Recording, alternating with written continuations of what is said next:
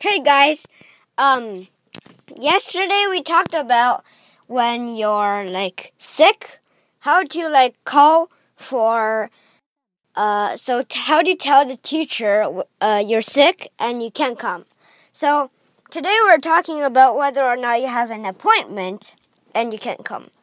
Okay, so it's basically the same. So, hi, Mrs. or Mr. whatever, your name has an appointment to the dentist or to the check his eyes or to um, have a baby or to um, has a stomach no. Um, has a surgery maybe has a cavity and can't come.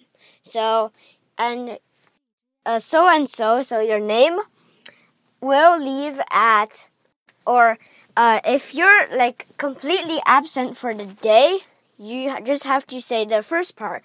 And then here's the second part. If you have to like only leave for a certain time, like you you are actually there for the beginning of the school, but uh, uh, you have to leave sometime before the end of the day, and you have to come back before the end of the day. So so and so can come because your name has uh your name has an appointment to check the to go to the dentist and then he or she will still go to school today.